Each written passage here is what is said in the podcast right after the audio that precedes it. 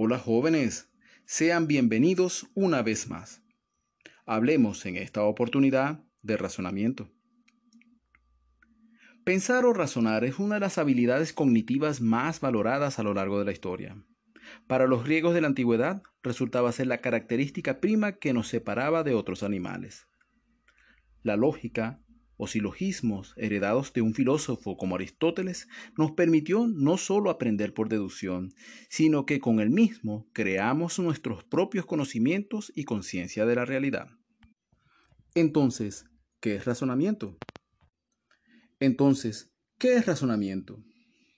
Pensar es razonar, y entendemos el razonamiento como el producto de habilidades con las cuales podemos relacionar o vincular diferentes informaciones de forma estructurada, sistemática y hasta metodológica.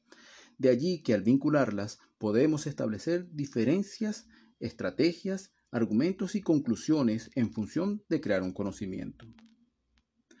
Por eso es que afirmamos que, a razonar, podemos concebir nuevas ideas y conocimientos sobre la base de reglas, tales como creencias, teorías, ideas abstractas o técnicas. Pero fundamentalmente, pensar nos permite hallar la solución problemas o situaciones con las que nos encontremos o la búsqueda de métodos más óptimos. Hoy día, de acuerdo con lo que plantean filósofos modernos como José Ferratel Mora, existen cuatro formas de razonamiento, deductivo, inductivo, hipotético-deductivo y transductivo. Indudablemente, el deductivo es con el que académicamente más nos manejamos mientras que privilegiamos lo inductivo para las situaciones del día a día. Así, el llamado razonamiento hipotético deductivo es el tipo de pensamiento académico por excelencia al que debemos esperar desarrollar en nuestro proceso de formación escolar, pues es la base del conocimiento científico.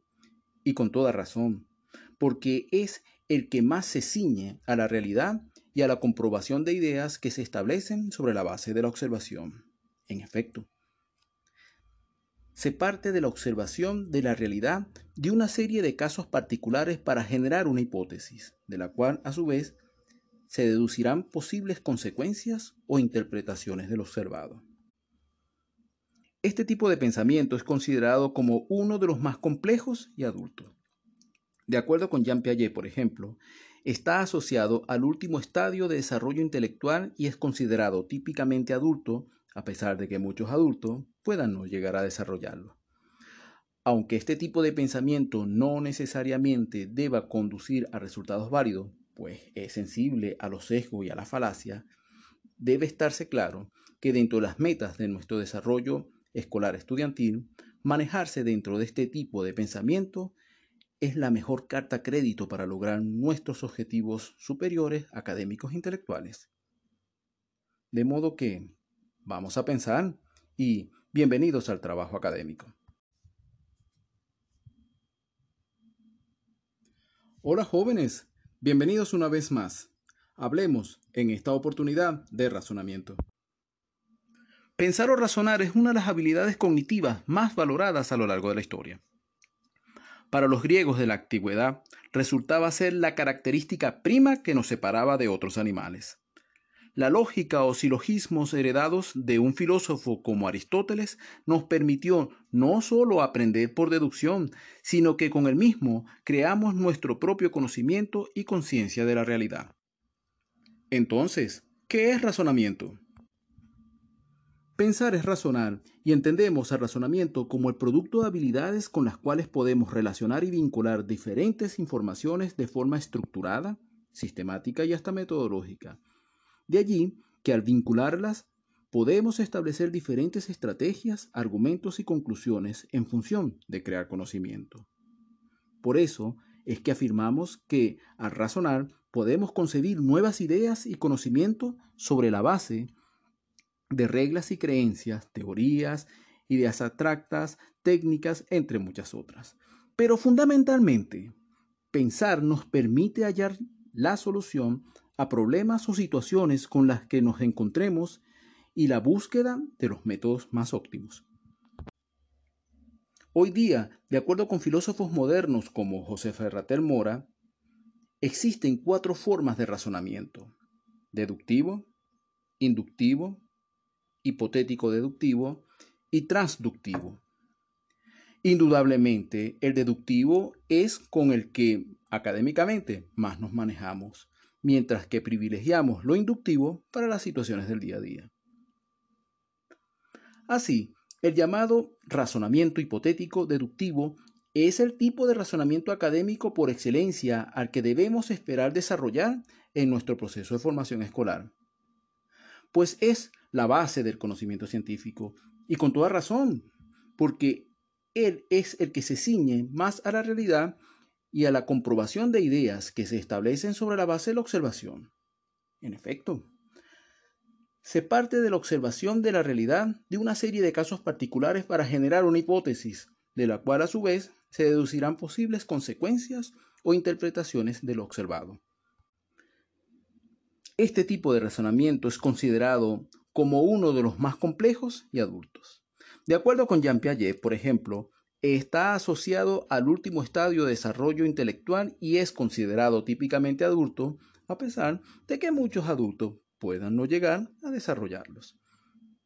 Aunque este tipo de pensamiento no necesariamente deba conducir a resultados válidos, pues es susceptible a los sesgos y a la falacia, se debe estar claro que dentro de las metas de nuestro desarrollo escolar estudiantil, manejarnos dentro de este tipo de pensamiento es la mejor carta crédito para el logro de nuestros objetivos superiores académicos e intelectuales. De modo que vamos a pensar, bienvenidos al trabajo académico. Hola jóvenes, bienvenidos una vez más. Hablemos en esta oportunidad del pensamiento. Pensar o razonar es una de las habilidades cognitivas más valoradas a lo largo de la historia. Para los griegos de la antigüedad resultaba ser la característica prima que nos separaba de otros animales. La lógica o silogismos heredados de un filósofo como Aristóteles nos permitió no solo aprender por deducción, sino que con el mismo creamos nuestro propio conocimiento o conciencia de la realidad. Entonces, ¿qué es el pensamiento? Pensar es razonar y entendemos al pensamiento como el producto de habilidades con las cuales podemos relacionar y vincular diferentes informaciones de forma estructurada, sistemática y metodológica. De allí que al vincularlas podemos establecer diferentes estrategias, argumentos y conclusiones en función de crear conocimiento. Es por eso que afirmamos que a razonar podemos concebir nuevas ideas y conocimientos sobre la base de reglas como creencias, teorías, ideas abstractas, técnicas, entre muchas otras. Pero, fundamentalmente, pensar nos permite hallar la solución a problemas o situaciones con las que nos encontramos y la búsqueda de los métodos más óptimos. Hoy día, filósofos modernos como José Ferrater Mora nos comentan que existen cuatro formas de pensamiento. Deductivo, inductivo, hipotético deductivo y transductivo. Indudablemente, el deductivo es aquel con el que académicamente más nos manejamos, mientras que privilegiamos lo inductivo para las situaciones del día a día. Así, el pensamiento hipotético deductivo es el tipo de pensamiento académico por excelencia al que debemos esperar desarrollar en nuestro proceso de formación académica, pues es la base del conocimiento científico. Y con toda razón, porque es el que más se ciñe a la realidad y a la comprobación de ideas que se establecen sobre la base de la observación. En efecto, se parte de la observación de la realidad de una serie de casos particulares para generar una hipótesis, de la cual a su vez se deducirán posibles consecuencias o interpretaciones de lo observado. Este tipo de pensamiento, de acuerdo con Jean Piaget, es considerado como uno de los más complejos y adultos porque está asociado al último grado de desarrollo intelectual aunque este tipo de pensamientos no necesariamente siempre debe conducir a resultados válidos, pues es sensible a los sesgos y a la falacia, debe tenerse claro que dentro de las metas de nuestro desarrollo escolar, manejarse dentro de este tipo de pensamiento es la mejor carta crédito para el logro de nuestros objetivos superiores académicos e intelectuales. De modo que vamos a pensar y bienvenidos al trabajo académico. Les habló Tito Fuentes. Hola jóvenes, bienvenidos una vez más. Hablemos en esta oportunidad de pensamiento. Pensar o razonar es una de las habilidades cognitivas más valoradas a lo largo de la historia. Para los griegos de la antigüedad resultaba ser la característica prima que nos separaba de otros animales. La lógica o silogismo heredados de un filósofo como Aristóteles nos permitió no solo aprender por deducción, sino que con el mismo, creamos nuestro propio conocimiento o conciencia de la realidad. Entonces, ¿qué es el pensamiento? Pensar es razonar, y entendemos al pensamiento como el producto de las habilidades con las cuales podemos relacionar o vincular diferentes informaciones de forma estructurada, sistemática y metodológica. De allí que, al vincularlas, podemos establecer diferentes estrategias, argumentos y conclusiones en función de crear conocimiento. Es por eso que afirmamos que al razonar podemos concebir nuevas ideas y conocimientos sobre la base de reglas como creencias, teorías, ideas abstractas, técnicas, entre muchas otras. Pero fundamentalmente, pensar nos permite hallar soluciones a problemas o situaciones con las que nos encontramos y la búsqueda de los métodos más óptimos. Hoy día, de acuerdo con filósofos modernos como José Ferrater Mora, existen cuatro formas de pensamiento. Deductivo, inductivo, hipotético deductivo y transductivo. Indudablemente es el deductivo con el que académicamente más nos manejamos, mientras que privilegiamos lo inductivo para las situaciones del día a día. Así, el llamado pensamiento hipotético deductivo es el tipo de pensamiento académico por excelencia al que debemos esperar desarrollar en nuestro proceso de formación escolar, pues es la base del pensamiento científico, y con toda razón, porque es el que más se ciñe a la realidad y a la comprobación de ideas que se establecen sobre la base de la observación. En efecto, se parte de la observación de la realidad de una serie de casos particulares para generar una hipótesis, de lo cual a su vez se deducirán posibles consecuencias o interpretaciones del observado.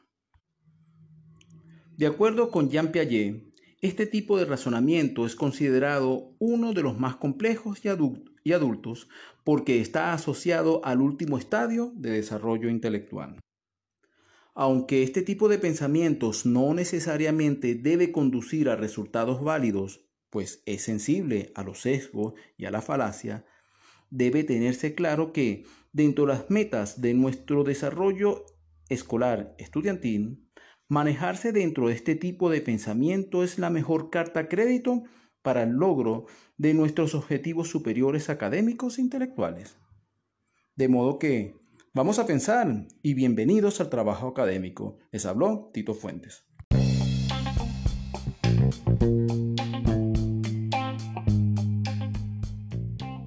Hola a todos, bienvenidos una vez más. Hablemos en esta oportunidad de la relación entre polis y política como uno de los más grandes aportes filosóficos griegos a la cultura occidental y universal. De acuerdo con Aristóteles es un tratado de la politeia, el hombre es zoon politikon, es decir, un animal político. En efecto, a diferencia de la gran mayoría de los animales, es un ser gregario que vive en comunidad. Pero muchos otros animales viven en comunidad, y este es el caso de las ovejas, las hormigas, pero también los elefantes y los primates superiores como los chimpancés.